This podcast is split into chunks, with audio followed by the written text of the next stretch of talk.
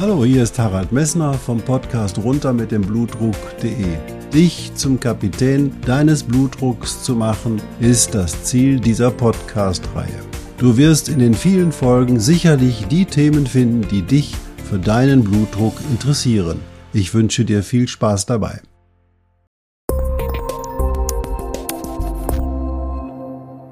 Hallo, hier spricht wieder Harald Bessner vom Podcast runter mit dem Blutdruck.de, dein Blutdruckcoach. Schön, dass du auch im neuen Jahr eingeschaltet hast. Ich freue mich, dass du hoffentlich gesund und glücklich ins neue Jahr gekommen bist und dass du unter dem Lockdown nicht leidest, sondern dass du den Lockdown als Chance empfindest, dich mit dir selbst zu beschäftigen. Das ist sicherlich eine ganz tolle Geschichte, wenn man da jetzt mal gezwungen wird, Zeit dafür zu haben. Ich zum Beispiel bin hergegangen, habe mich mal mit den Rauhnächten meiner Frau gemeinsam befasst. Das war schon super interessant. Das sind alles Dinge, zu denen ich bisher nicht gekommen bin. Gut, worum geht's heute? Nach der letzten Folge, wo wir uns um das Rauf und Runter des Blutdruckes gekümmert haben. Heute werden wir uns um die Frage kümmern, was für Nebenwirkungen denn überhaupt die Maßnahmen haben und bei welchen Nebenwirkungen wir den Arzt oder den Apotheker fragen können. Ich wünsche dir viel Spaß dabei. Ja, alle Maßnahmen, die du übernimmst oder auf die du eingehst oder die du machst, um deinen Blutdruck zu kontrollieren, müssen natürlich auf ihre Nebenwirkungen überprüft werden. Nebenwirkungen sind unerwünschte Wirkungen und das ist einfach doof, dann muss man das Medikament oder die Maßnahme beenden, weil man damit nicht zurechtkommt. Also fällt irgendeine Maßnahme flach. Nun muss man auch überlegen, es gibt ja nicht nur Medikamente, die Nebenwirkungen haben, sondern auch andere Therapieformen, die auch Nebenwirkungen haben. Und ob die Nebenwirkungen so schlimm sind, das muss sich jeder selber fragen. Fangen wir erstmal bei den Maßnahmen an, die man so generell für die Blutdruckbehandlung einsetzen könnte. Zum Beispiel die Gewichtsabnahme. Diese Gewichtsabnahme hat die Wirkung, dass 10 Kilo Gewicht Verlust 10 Millimeter Hg Blutdruck systolisch und diastolisch senkt. Das ist eine absolute Nummer. Mit Medikament erreichst du nur 5 mm Hg. Gut, wenn du normgewichtig bist, ist der Effekt nicht so da und wenn du untergewichtig bist, ist der Effekt gar nicht da. Gut, aber für die Übergewichtigen ist der Effekt da. Die Wirkung ist 10 mm Hg Blutdrucksenkung. Die Nebenwirkung ist das macht richtig Schwierigkeiten, weil du nämlich daran gewöhnt bist, dich so genau weiter zu ernähren, wie du es bisher getan hast. Also ist da ein kleines Hemmnis da und die Nebenwirkung ist da, oh, ich habe den Heißhunger und ich möchte das jetzt essen, habe das immer so gegessen. Oh, jetzt muss ich darauf verzichten. Also die Nebenwirkung ist psychischer Art, sie ist nur ein Verzicht. Aber mit dem Verzicht muss man klarkommen und mit diesem Verzicht muss man leben können, damit diese Maßnahme wirkt. Aber auch da ist dein eigener Antrieb, deine eigene Durchsetzungskraft gegenüber deinem Inneren des Körpers ganz entscheidend. Deswegen, die Nebenwirkung ist hier, du fühlst dich vielleicht nicht so gut, wie du das immer getan hast, weil du daran gewöhnt bist. Aber der Effekt ist der, der Blutdruck sinkt. Das gleiche gilt für das Weglassen des Alkoholkonsums. Das machen ganz viele so zu nach Silvester erstmal ein oder zwei Wochen ohne Alkohol, aber dann fangen sie meistens wieder an. Dann steigt der Blutdruck. Wie schnell kannst du erwarten, dass das Weglassen des Alkoholkonsums den Blutdruck senkt? Etwa zwei bis drei bis vier Wochen musst du warten, bis dieser Effekt eintritt. Das heißt, du musst auf den Alkohol, das Gläschen Wein abends vor dem Schlafengehen verzichten. Du kannst eben halt nicht zum Abendessen deine Flasche Bier trinken und das Glas Wein zum Mittagessen zum Französischen fällt eben halt aus. Das sind die Nebenwirkungen. Das Wohlbefinden, was du dir aus dem Glas Wein holst, musst du dir jetzt woanders herholen. Möglicherweise aber aus der Zähigkeit heraus, ey, ich schaff das. Ich kann das und ich beweise mir, dass ich so zäh bin und dass ich meinen Willen durchsetzen kann und dass ich so viel Power besitze, dass ich gegenüber meiner Trägheit gewinne. Und das sind die Gewinnpunkte. Die man machen kann, wenn man auf die nicht medikamentösen Maßnahmen zurückgreift. Andere Nebensache ist Salzkonsum. Du kannst deinen Salzkonsum reduzieren. Die Nebenwirkung ist, die ersten Wochen schmeckt das Essen fader etwa als früher. Aber wenn du dann wartest und ein bisschen darüber hinaus über dieses Gefühl, ey, das schmeckt gar nicht so richtig hinaus, die salzarme Kost fortsetzt, wirst du merken, dass du plötzlich Aromata schmeckst, die du vorher nicht geschmeckt hast. Das heißt, mit viel Salz verändern wir das Essen, was wir zu uns nehmen, zu einem anderen Geschmack. Und der richtige Geschmack des eigentlichen Essens, die Aromata, kommen erst dann raus, wenn man manchmal das Salz weglässt. Mach mal ein bisschen Zitrone an manche Dinge ran und dann kriegst du diesen gleichen Effekt und die Zitrone schadet dir nicht. Gut, das sind also die nicht medikamentösen Maßnahmen, die natürlich auch Nebenwirkungen haben und die Nebenwirkungen sind da. Gegen die muss man genauso ankämpfen oder mit denen muss man sich genauso arrangieren wie möglicherweise mit den Nebenwirkungen der Medikamente.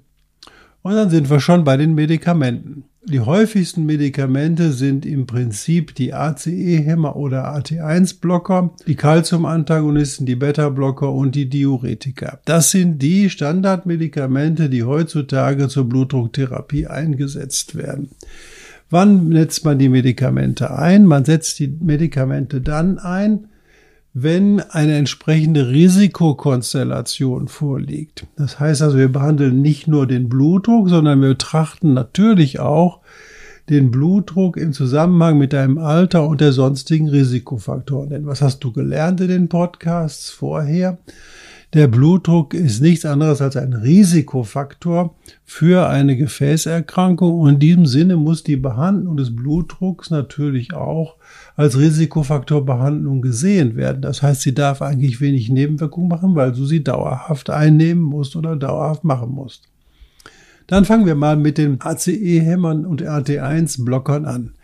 Die Wirkungsweise hatte ich dir in einem früheren Podcast erklärt.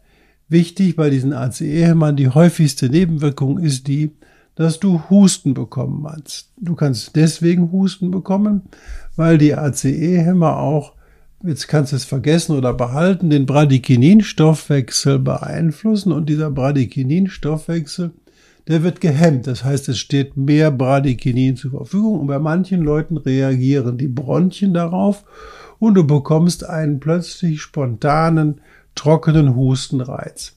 Und dieser Hustenreiz ist sehr unangenehm und der ist eine Nebenwirkung, die man eigentlich nicht tolerieren sollte.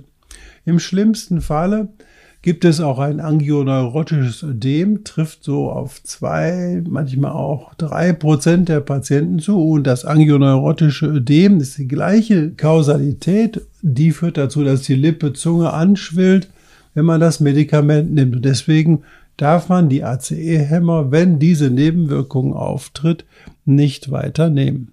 Man kann sich aber helfen, dass man dann statt des ACE-Hämmers einen AT1-Rezeptorblocker nimmt. Da ist zwar die Bradykinin-Genese genauso, also es kann genauso passieren, aber viel, viel geringer. Und da muss man sagen, da kommen schon die meisten Leute mit klar.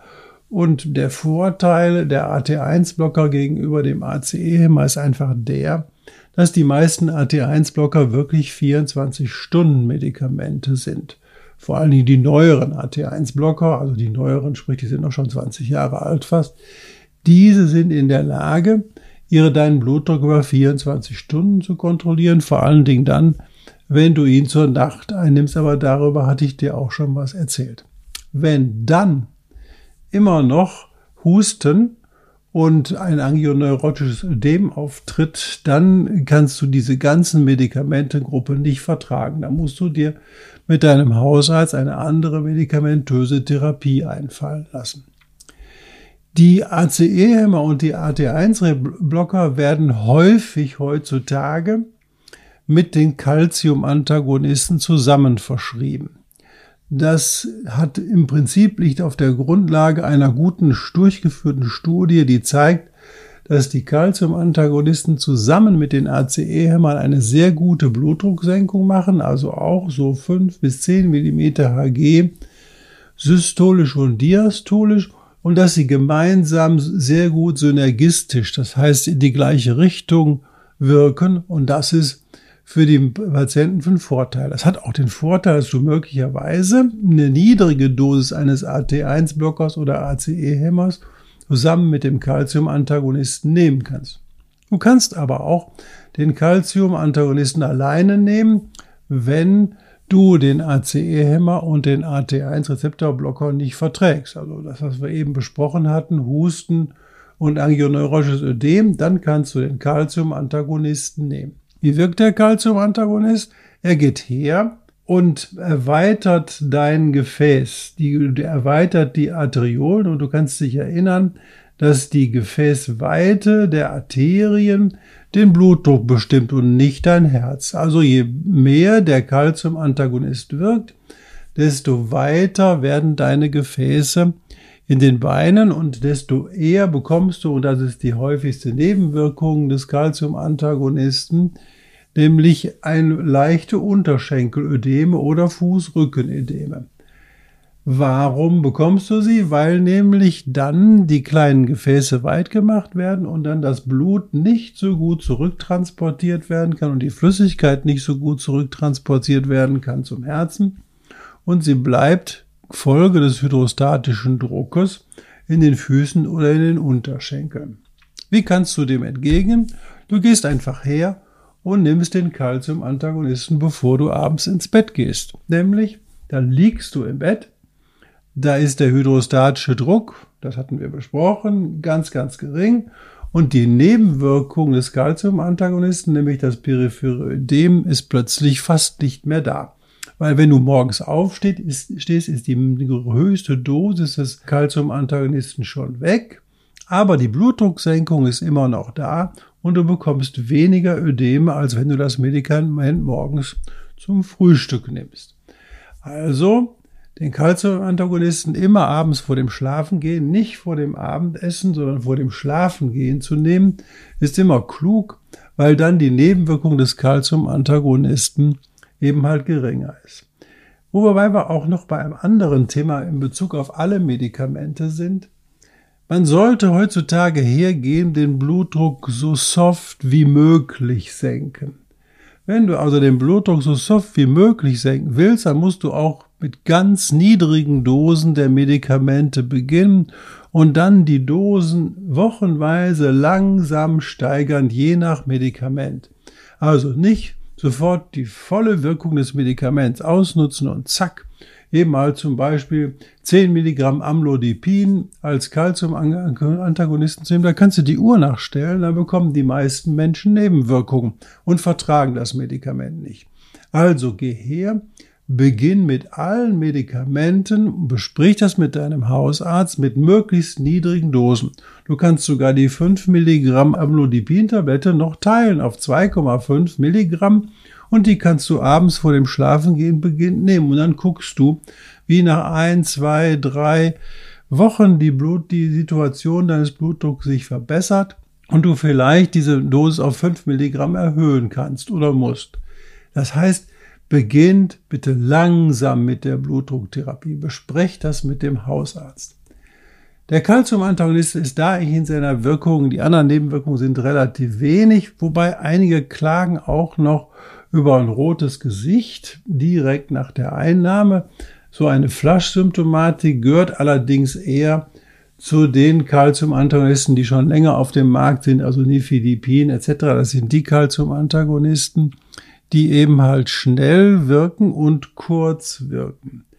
Schnell wirkende und kurz wirkende Calcium-Antagonisten haben den Nachteil, dass sie den Blutdruck eben halt sehr schnell senken. Und was passiert, wenn der Blutdruck sehr schnell gesenkt wird? Dann wird das Herz schnell, weil es denkt, oh, der Blutdruck senkt, ich muss was tun, meine Durchblutung ist nicht mehr gut und fängt dann an schnell zu schlagen.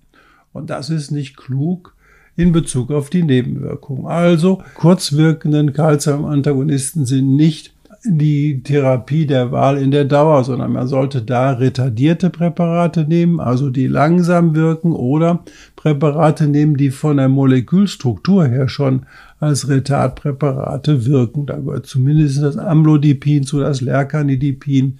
Das sind wichtige Medikamente. Also Nebenwirkungen der Calcium-Antagonisten Hier ist das Ödem und die Flaschsymptomatik. Vermeiden kannst du sie, wenn du mit sehr niedrigen Dosen beginnst. Das gilt aber für alle Medikamente auch.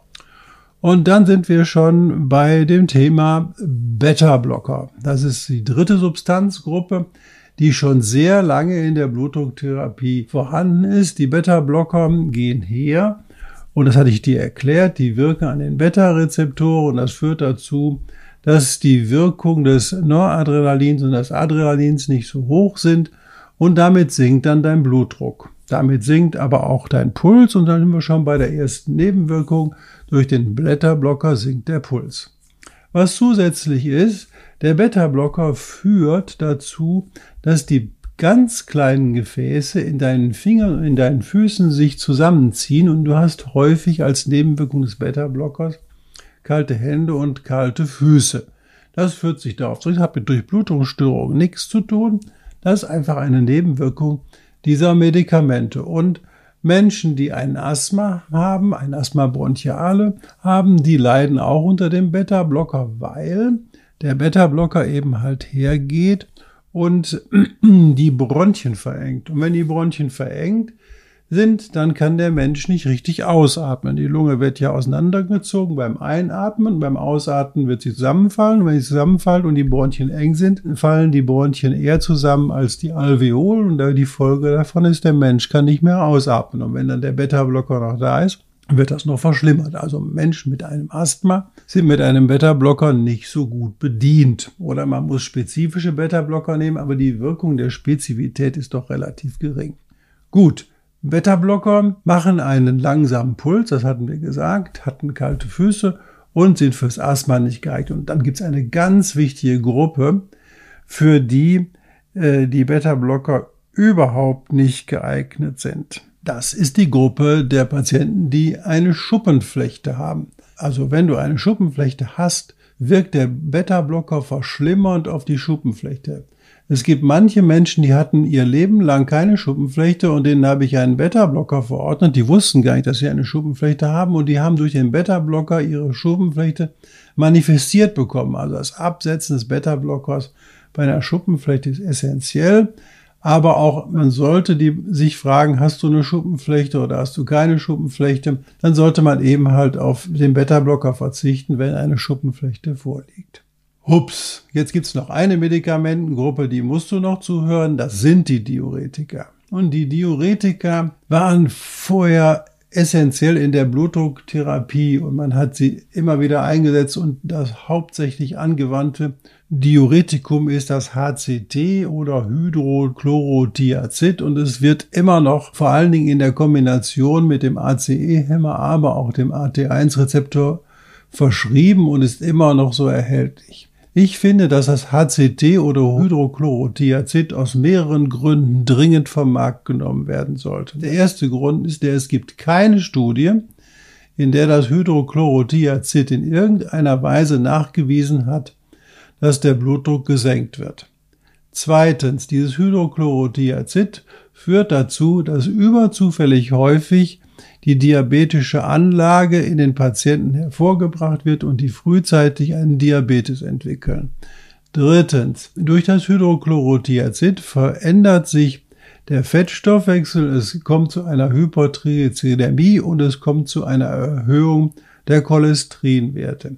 Viertens, das Hydrochlorothiazid führt dadurch, dass es die Ausscheidung der Harnsäure in der Niere hemmt, zu einer Erhöhung der Harnsäure und plups hat der Patient einen Gichtanfall oder hat erhöhte Harnsäurespiegel. Also auch das ist auf die Dosierung oder auf die Therapie mit Hydrochlorothiazid zurückzuführen. Und fünftens, vielleicht viel, viel wichtiger, wir wissen inzwischen, dass das Hydrochlorothiazid deine Haut gegenüber der Sonneneinstrahlung sensibilisiert und möglicherweise auf diesem Weg vermehrt zu Hautkrebs Entwicklung im Bereich der belichteten Stellen, vor allem im Gesicht, Unterarm, dazu führt, dass diese Patienten einen Hautkrebs bekommen. Und das ist für mich eine klare Indikation, dass man dieses Medikament eigentlich vom Markt nehmen sollte. Leider wird es immer noch verschrieben. Gibt es Ausweichdiuretika? Ja. Da ist vor allen Dingen das Indapamid zu nennen. Das Indapamid hat diese Nebenwirkungen offensichtlich nicht und das Indapamid hat auch den Vorteil, dass es noch leicht darüber wirkt, dass es eine Calcium-Antagonisten ähnliche Wirkung hat. Also ich bin ganz großer Befürworter des Indapamids. Das Indapamid führt genauso wie das Hydrochlorothiazid zu einem Natriumverlust an der Niere, hat aber in Studien bereits eine Wirkung als blutdrucksenkendes Präparat nachgewiesen und die anderen Nebenwirkungen sind in dem Maße nicht aufgetreten wie bei einem Hydrochlorothiazid. Also spricht mit oder sprich mit deinem Hausarzt, dass möglicherweise auf das HCT doch langfristig verzichtet wird. Gut, jetzt habe ich dir ganz viel über die Nebenwirkungen der Medikamente, die gängig sind, erzählt. In dem nächsten Podcast werde ich dir erzählen, welche seltenen Medikamente wir haben und was diese seltenen Medikamente mit dir machen, als Nebenwirkung, aber auch als Wirkung, wenn die anderen Medikamente, die wir jetzt alle besprochen haben, bei dir nicht wirken, wenn die versagen. Also, was habe ich dir heute erzählt? Alle therapeutischen Maßnahmen auch die nicht medikamentösen therapeutischen Maßnahmen wie eben halt das Abnehmen, den Verzicht auf den Alkohol, der Verzicht auf Salz, der Verzicht auf Lakritz haben Nebenwirkungen, nämlich du musst auf was verzichten. Die Medikamente haben ihre spezifischen Nebenwirkungen, die du in der Packungsbeilage siehst, aber da sind einfach nur die häufigsten und die häufigsten habe ich dir aufgezählt. Individuelle Nebenwirkungen sind immer da, man muss aber auch sagen, wenn du in die Studien hineinschaust, du hast auch dann eine Placebo-Gruppe und in der Placebo-Gruppe gibt es auch Nebenwirkungen. Deswegen, du musst einfach aufpassen, tritt die Nebenwirkung bei dir auf. Nebenwirkungen oder frühzeitige Nebenwirkungen kann man dann vermeiden, wenn man die Initialdosis der Medikamente eben halt niedrig lässt und den Blutdruck einfach versucht langsam zu senken. In diesem Sinne danke ich dir für deine Geduld. Heute fast 20 Minuten. Ich hoffe, ich habe dich nicht überfordert. Wenn du Fragen hast, sprech mit mir über Facebook oder über meine Webseite. Da findest du meine E-Mail-Adresse und du kannst die Fragen stellen, die dir auf den Nägeln brennen. Dann möchte ich weiterhin Hendrik Messner danken mit seiner Firma Messdot, der eben halt diesen Podcast wieder eine tolle hörbare Variante gemacht hat. Dann aber auch eine Bitte an dich. Wenn du diesen Podcast gut gefunden hast, sei so nett und hinterlass bei Apple Podcast, der einzige Punkt, wo man Podcast bewerben kann, eine positive Nachricht, damit mehrere Leute diesen Podcast hören können und von der Information, die du ja offensichtlich als wertvoll empfindest, profitieren können. Ich wünsche dir einen schönen Tag und bleib gesund.